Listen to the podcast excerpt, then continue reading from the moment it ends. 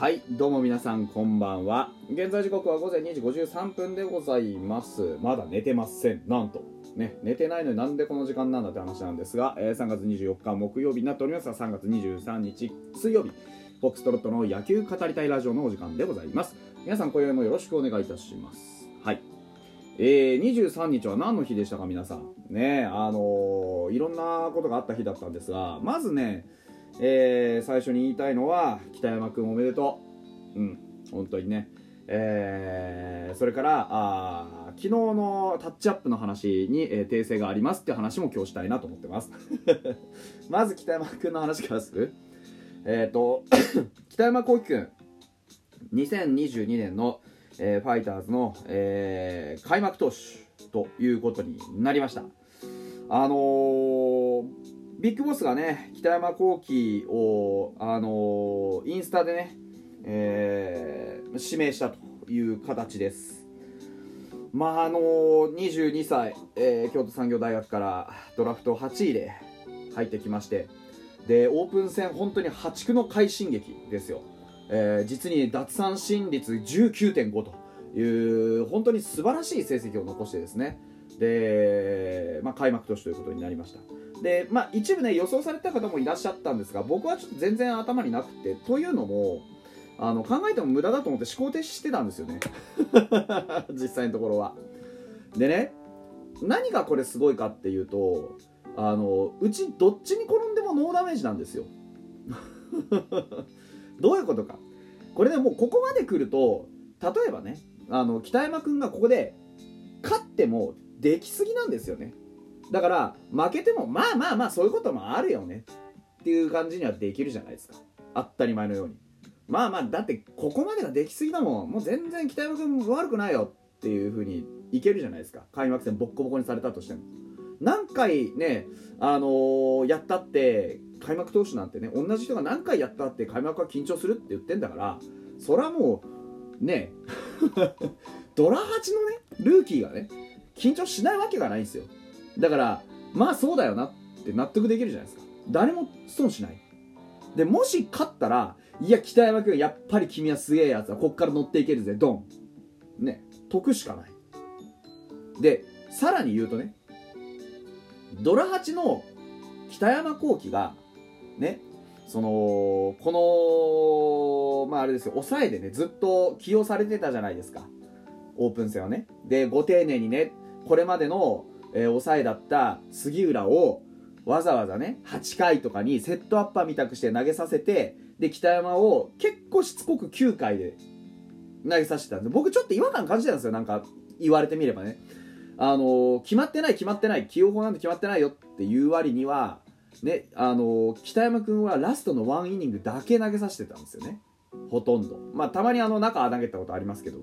ほとんどがそうだったんですだからなんかこう印象づけるようにね我々にミスリードを誘うようになんかこう北山君抑えだって印象づけさせられてた感じがするんですよね。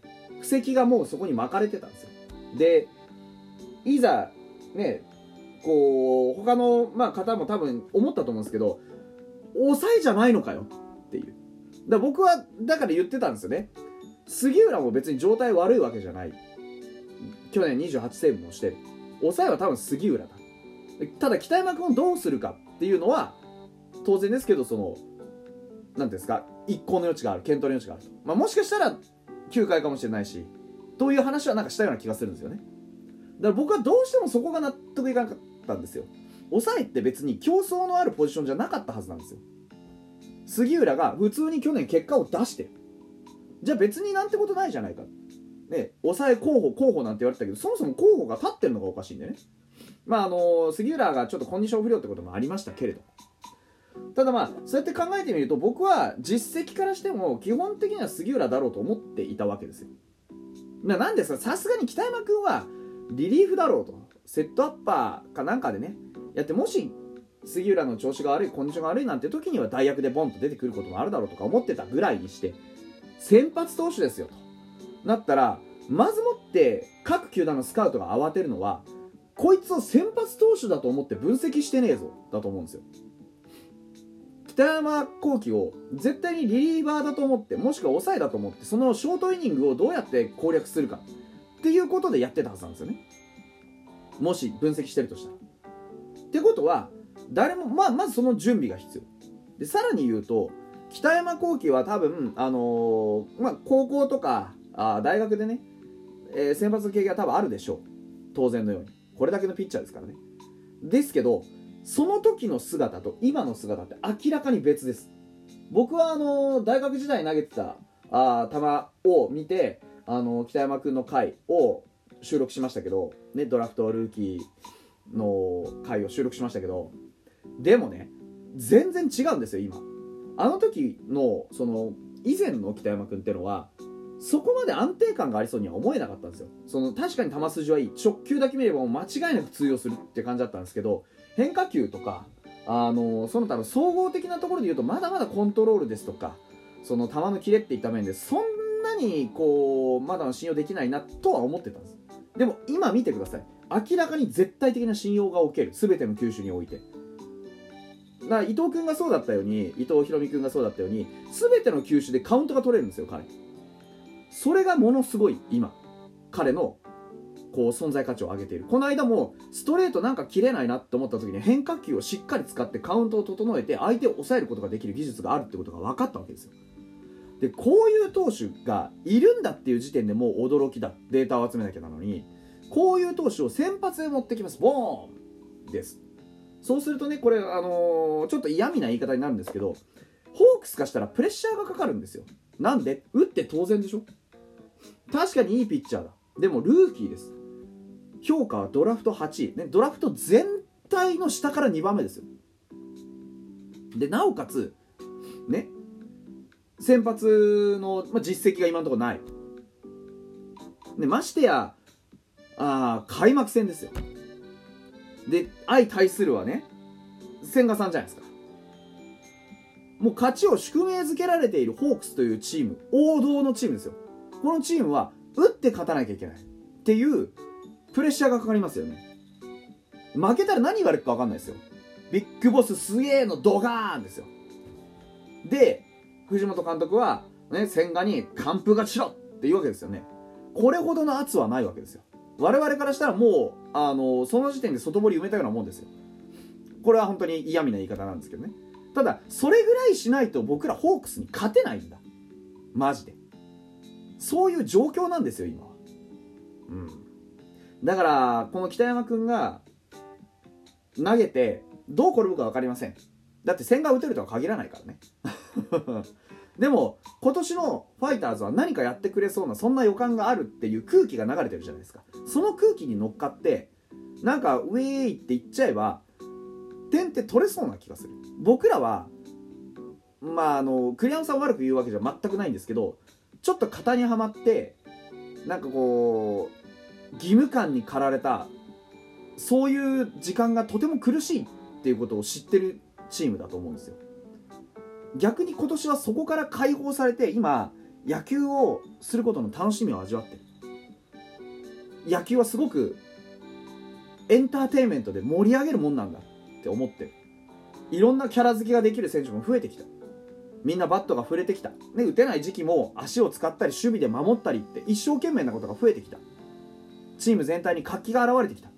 そういうタイミングでもし万が一この北山幸輝君が先発しました。勝ちました、ね、何イニング投げるかも分かんないんですよだって。何も分かんないんだ。誰も知らないんだから。そういうことが起こったりしたらこれはもう今年パカーンですよ。青天井です。ドーン。空高く突き抜けるぐらいの勢いがあります。よそうなった時にはねもう我々は平服するしかないわけですよ。ねいやいやビッグボス本当にすまんかった。もう一かけらでも疑っていたことを自分たちは恥じているよ。というぐらいの勢いですよ、まあ、ちょっと褒めすぎなんですけどでもねそれぐらいのインパクトが僕にはあったわけですよ。ああビッグボスはもうただものじゃないとんでもない作詞だと。